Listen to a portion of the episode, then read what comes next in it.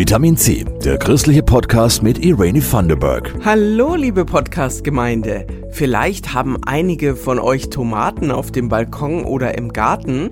Pfarrer Thomas Berthold hat ganz viele verschiedene Sorten. Zum Beispiel diese hier. Cherry Bell Yellow, kleine birnenförmige gelbe.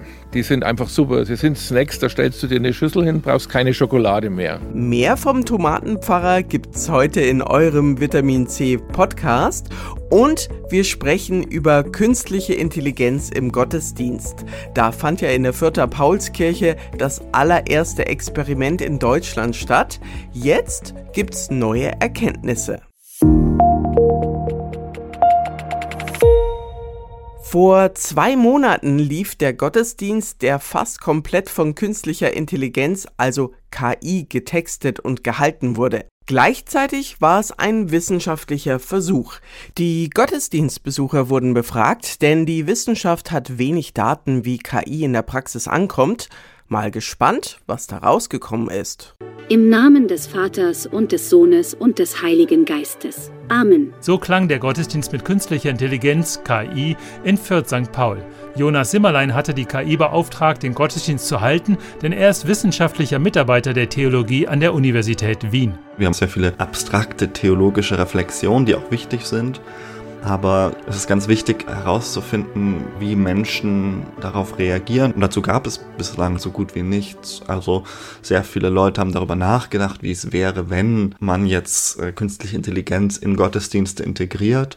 Und das war jetzt ein Versuch, na gut, jetzt machen wir das mal. Also Ärmel hochkrempeln und rein in die KI mit praktischer Intelligenz klären. Sind wir auf dem richtigen Weg oder? Erledigt sich das Problem ohnehin von selbst, weil die Leute so angegessen davon sind, dass sie sagen, warum sollten wir das jemals tun? Und bevor wir das aber nicht wissen, schien mir auch vieles im Diskurs schlicht und ergreifend Luftschlösser. Und das merkt man jetzt auch im Nachgang, dass sich Leute darauf beziehen, ausgehend von diesen Erfahrungen können wir jetzt die und die Thesen auch bestätigen oder eben widerlegen. Und das sind die konkreten Ergebnisse. Erstmal nichts wirklich Neues über die KI-Gottesdienstbesucher. Je jünger sie sind, desto positiver auch die Rezeption und desto offener waren sie auch der Technik gegenüber. Dann wird's spannend. Das Ergebnis ist ein Putt. Es gibt keine klare Richtung und schon gar nicht den goldenen Mittelweg. Es ist nochmal besonders die Nützlichkeit dieser Technologie, über die es keinerlei Konsens gibt. Die Mitten fehlen fast vollständig in den Antworten Antworten. Manche finden es offensichtlich schön, wenn da mehr in die Richtung weiter gedacht würde. Und es gibt eben auch einige, ja, die würden am liebsten sieben Siegel davor hängen.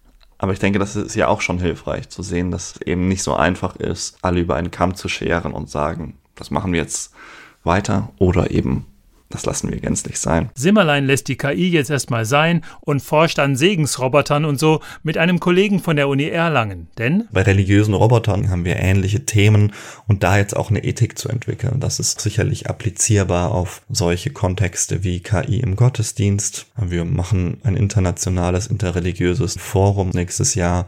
Wie wird das anderswo gehandhabt? Mit welchen Argumenten? Was für Erfahrungen haben Menschen dort gemacht? Weil am Ende geht es mir immer um die Frage, machen wir religiöse Erfahrungen auch mit nichtmenschlichen Akteuren?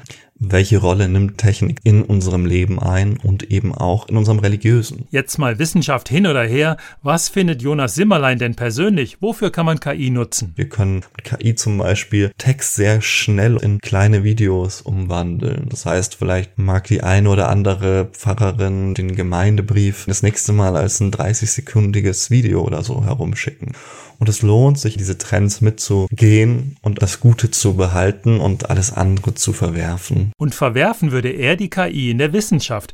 Natürlich nicht komplett, aber Simmerlein ist da sehr auf Distanz. Für die wissenschaftliche Forschung zum Beispiel würde ich sehr davon abraten, das jetzt als Quelle oder so zu benutzen. Ich glaube, dass die Versuchung groß ist, sich da irgendwie Arbeit abzunehmen. Woher kommen die Daten? Was wird mit den Daten gemacht? Also Seelsorge und so. Da wäre ich schon auch zurückhaltend. Das waren erste Ergebnisse, wie ein KI-Gottesdienst in der Praxis ankommt. Jetzt unterhalten wir uns noch über die Chancen und Gefahren künstlicher Intelligenz und das betrifft nicht nur die Kirche.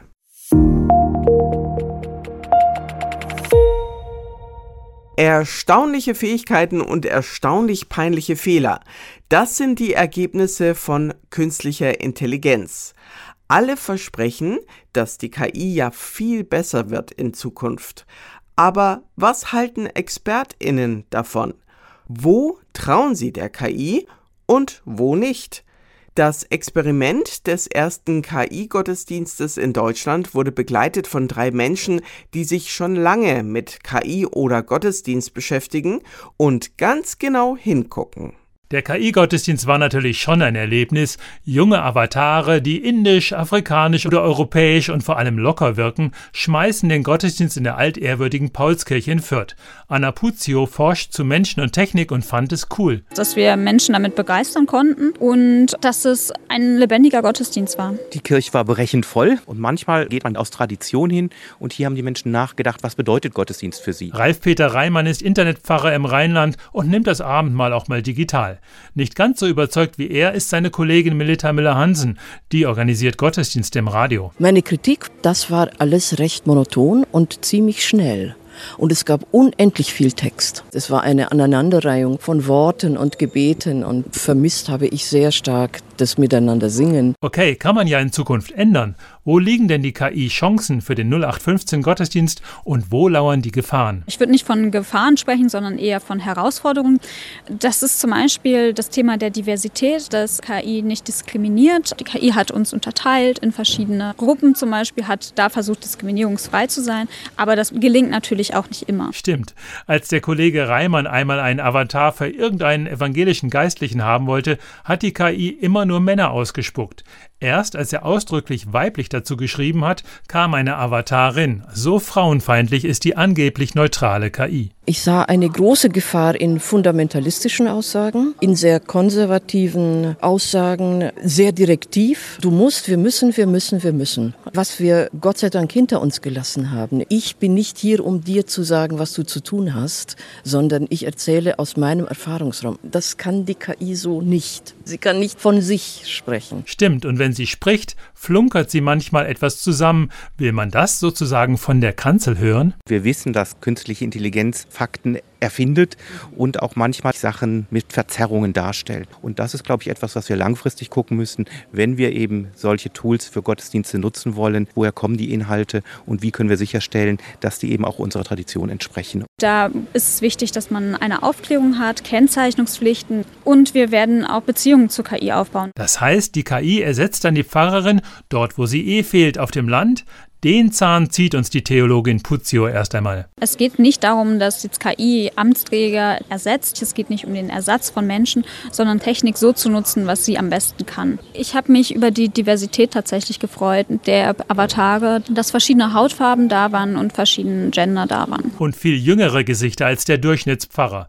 Reimann arbeitet schon länger sehr kreativ mit der KI. Ich habe KI schon für Gottesdienste eingesetzt in einer spanischen Gemeinde, in der ich gelegentlich predige. Die Predigt korrigiert er mir erst nochmal, dass mein Spanisch dann wirklich besser ist. Und das andere ist, dass meine Aussprache vielleicht doch nicht so ist, wie ein Spanier oder eine Lateinamerikanerin das gerne hören würde.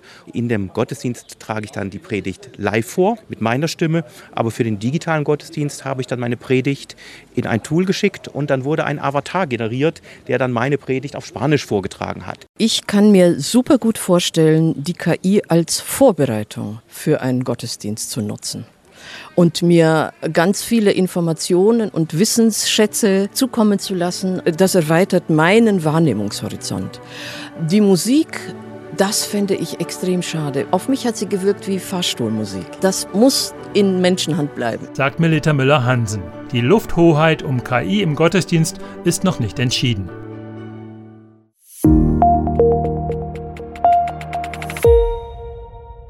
Kirschtomaten, Fleischtomaten, Dattel- und Rispentomaten, alle diese Tomatensorten kennen wir aus dem Supermarkt. Einer, der sich auch mit alten Tomatensorten auskennt, ist Pfarrer Thomas Berthold aus dem Dekanat Weiden. Er hat in seinem Pfarrgarten ein wahres Tomatenparadies gepflanzt. Eva Schlössel hat ihn und seine Tomaten besucht. Pfarrer Thomas Berthold aus der evangelischen Gemeinde Grafenwörth-Pressart hat neben seinen Gemeindemitgliedern noch andere Schäfchen, um die er sich kümmert. Je nach Sorte sind diese Schäfchen klein und rund, oval und lila oder groß und gelb und heißen Cherrybell Yellow oder Giant Green Zebra. Ich will wissen, was es alles gibt auf dieser Welt in dem Fall halt im Bereich der Tomaten. Seit mehr als 15 Jahren züchtet er Tomaten. Im Garten des Pfarrhauses wachsen sie. 30 verschiedene Sorten und 100 verschiedene Pflanzen sind es dieses Jahr. Das hängt immer davon ab, was der Herrgott wachsen lässt. Thomas Berthold hat sich auf alte Sorten spezialisiert. Er setzt auf Diversität und einen Gegenpol zum Konsumverhalten. Seine Samen bekommt er über Vereine, Saatgutfestivals oder Tauschbörsen. Die Liebe zum Garten liegt bei ihm in der Familie. Das Wissen über Tomaten und deren Aussaat hat er sich selbst beigebracht. Also es gibt so einen Stichtag, der dritte Sonntag im März. Um den Dreh rum sollte man die Tomatensamen einfach aussäen, stecken. Das mache ich natürlich indoor und dann sähe ich die in kleine Töpfchen ein und dann wird geguckt, was kommt heuer, was wächst. Wenn sie eine gewisse Größe haben, kommen sie bei mir dann immer gleich ins Freiland, weil ich kein Gewächshaus habe. Und so ein Garten bringt auch die Gedanken um den Erhalt der Schöpfung ins Rollen. Wir reden ja immer viel über Erhalt der Schöpfung und dass das ein großer Teil auch der, der, Theologie ist, dass wir sagen, wie gehen wir mit dem um, was uns Gott zur Verfügung stellt. Da ist es für mich schon auch, zumindest im Hinterkopf, zu sehen, eben was kann ich beitragen auch. Viele Themen, die für uns in der Kirche einfach auch wichtig sind, Nachhaltigkeit, wie gehen wir mit den Veränderungen beim Klima um, ist auch deutlich sichtbar. Wofür verwende ich noch mein Wasser, was mir zur Verfügung steht? Wobei es uns natürlich noch gut geht, aber trotzdem, da, all diese Überlegungen kommen im Kleinen dann auf einen zu. 30 bis 40 Kilo bringt Pfarrer Bertholds Tomatenernte dieses Jahr wohl auf die Waage. Weggeworfen wird nichts, denn Ernten geht bis zum ersten Frost. Die kommen in, eine, in einen Karton an einen kühlen, dunklen Ort und es wird alles verarbeitet. Da gibt es die besten Pastasoßen, werden aus diesen Tomaten gemacht. Mm, da läuft mir schon das Wasser im Mund zusammen. Ja, und ich überlege jetzt mal, was ich mir Feines mit Tomaten machen könnte heute.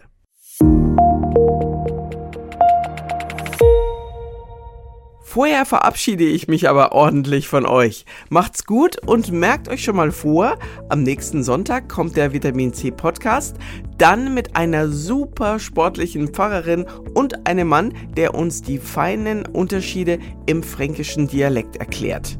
Danke nochmal an Christoph Leferz und Jasmin Kluge für die Redaktion dieses Podcasts. Ich wünsche euch noch einen schönen Tag eure Irani. Das war Vitamin C, der christliche Podcast. Für Fragen oder Anmerkungen schreibt uns an pod-vitaminc.epv.de.